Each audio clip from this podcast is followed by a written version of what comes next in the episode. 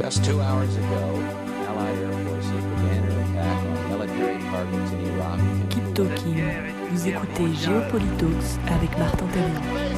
of difficulty, hope in the face of uncertainty, the audacity of opportunity hope. to forge for ourselves and for future generations a new world order.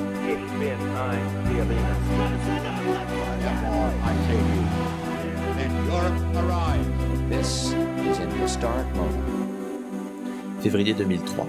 Par la voix du ministre des Affaires étrangères Dominique de Villepin, la France refuse d'entrer en guerre contre l'Irak et oppose son veto à toute intervention militaire dans le cadre de l'Organisation des Nations Unies. Ce faisant, elle s'attire l'inimitié des États-Unis de George Bush, à l'origine de la requête, ainsi que de nombre de ses partenaires traditionnels. En effet, les alliés historiques sont presque tous au rendez-vous en Irak. Royaume-Uni, Australie, Italie, Turquie et même le Japon, pourtant privés d'armées depuis la fin de la Seconde Guerre mondiale. Parmi ses alliés, l'Union européenne, dont l'écrasante majorité des pays membres se joignent à la coalition américaine et déplorent ouvertement le refus français de coopérer. Aux États-Unis, l'affaire est entendue. Les Français sont des traîtres.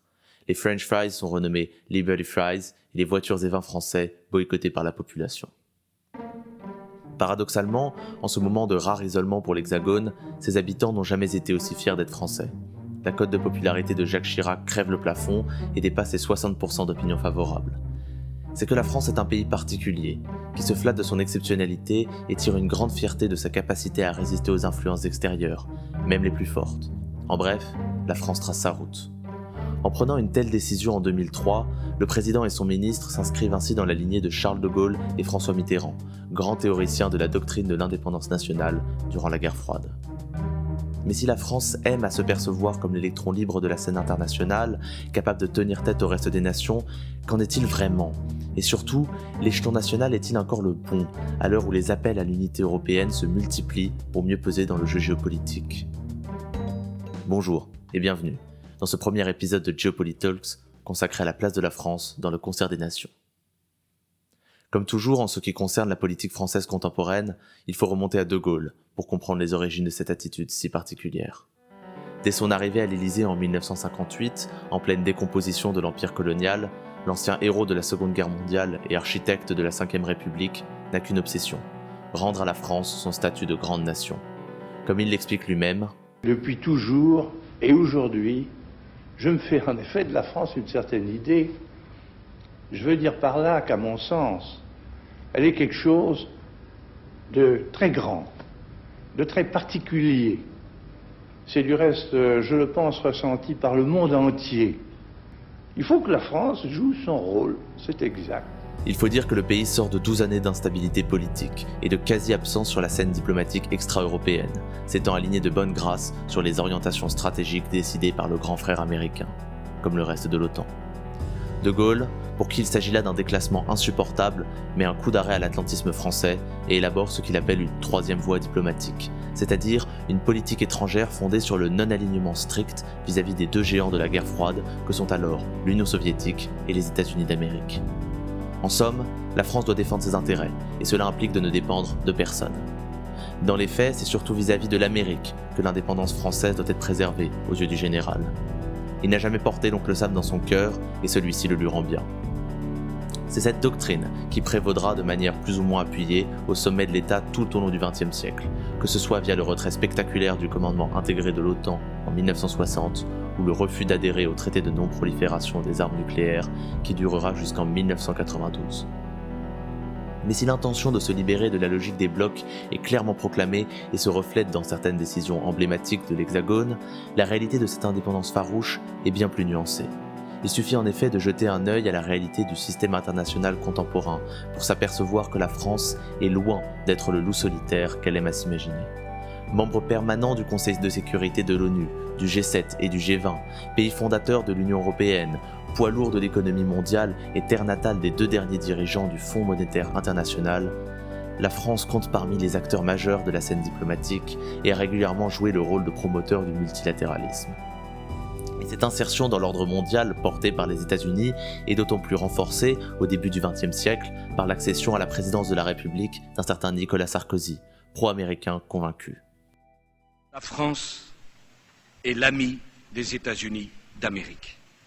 Avec des amis, on peut avoir des divergences, on peut avoir des désaccords, on peut même avoir des disputes, comme dans une famille. Mais dans la difficulté et dans l'épreuve, on est avec ses amis, on est à leur côté, on les soutient et on les aide. C'est lui que vous venez d'entendre s'exprimer devant le Congrès des États-Unis au lendemain de son élection en 2007. Le président Sarkozy tourne définitivement le dos à la doctrine gaulliste, qui n'avait eu de cesse de s'émietter au cours des dernières décennies, aussi bien du fait des bouleversements géopolitiques que du passage à une nouvelle génération. Partisan assumé de l'Union européenne et de l'Alliance atlantique, Sarkozy annonce le retour de la France au sein du commandement intégré de l'OTAN, provoquant ainsi un tollé en France, à gauche comme à droite. Au cours de son mandat et de celui de son successeur François Hollande, la France se range résolument aux côtés de l'allié américain, notamment face au nouvel enjeu du terrorisme et au retour en force de la Russie de Vladimir Poutine. À l'heure de la crise économique et d'un contexte géopolitique extrêmement incertain pour l'Hexagone, l'argument des atlantistes est clair le temps des caprices de la France bravache est passé. Le passage à une nouvelle ère, pressenti depuis la fin de la guerre froide, est acté, même si cela n'empêche pas quelques interventions aux tonalités gaulliennes pour flatter le fameux esprit français. Mais chasser le naturel, il revient au galop. D'autant plus quand l'Alliance Atlantique se fracture. En août 2013, le président syrien Bachar el-Assad utilise l'arme chimique contre son propre peuple. Moins de deux ans plus tôt, le président américain Barack Obama l'avait très clairement averti que c'était la ligne rouge qu'il ne fallait pas franchir. Today, I want to make it absolutely clear to Assad and those under his command the world is watching. The use of chemical weapons is and would be totally unacceptable. And if you make the tragic mistake of using these weapons, there will be consequences and you will be held accountable. La France et les États-Unis mettent sur pied une opération éclair de représailles visant les installations militaires syriennes. Mais à la dernière minute, Obama oublie sa ligne rouge, annule l'opération et laisse la France en plan. Pour François Hollande, c'est une véritable trahison. Barack Obama, au dernier moment, a lui aussi considéré qu'il devait saisir le Congrès américain et surtout ouvrir une négociation, en l'occurrence avec Vladimir Poutine. J'ai profondément regretté cette dérobade. Car les États-Unis ne se préoccupent plus autant de l'amitié européenne aujourd'hui que lors de la guerre froide. La priorité, c'est désormais l'Asie. Et avec l'élection de Donald Trump en 2016, les illusions françaises sur la pérennité et la solidité du bloc occidental volent en éclats. Donald Trump se moque de l'OTAN, parie sur l'explosion de l'Union européenne, focalise toute son attention sur la Chine et n'a que peu faire de l'avis de son homologue français.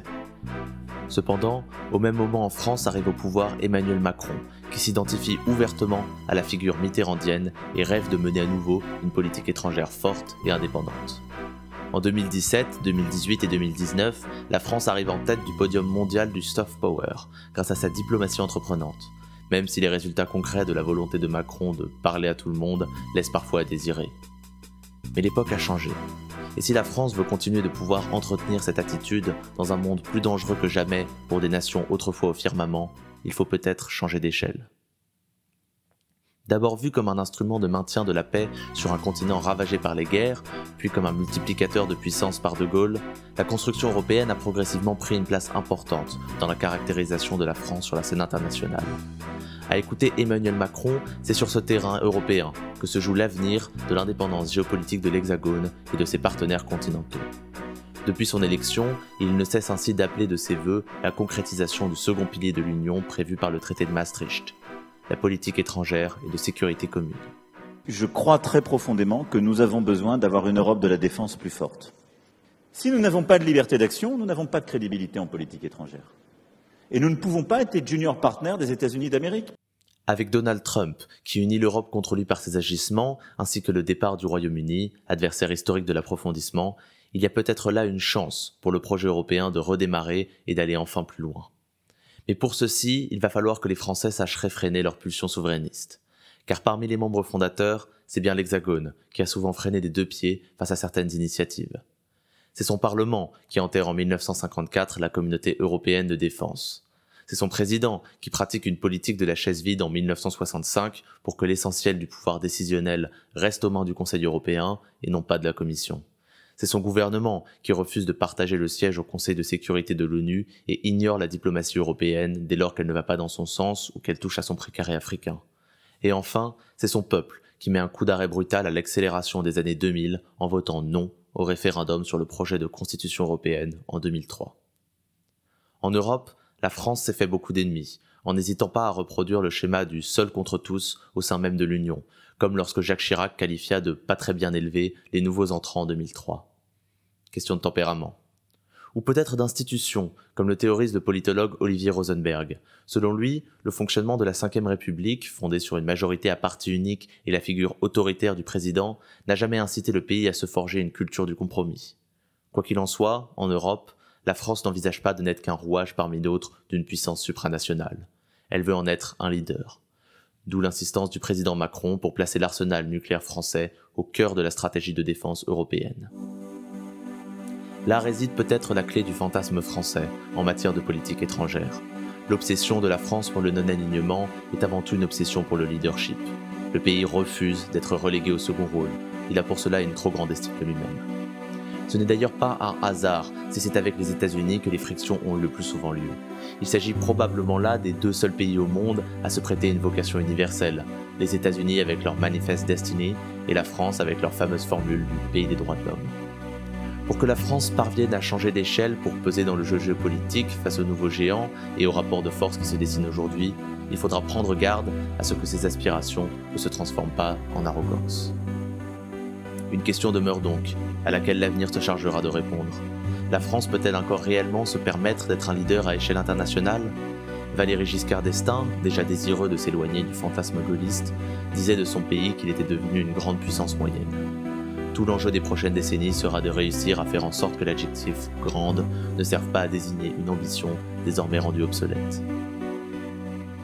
C'est la fin de cet épisode de Geopolitalks. Je vous remercie d'avoir écouté jusqu'au bout et vous donne rendez-vous sur le site web de KIP pour découvrir nos autres podcasts et articles.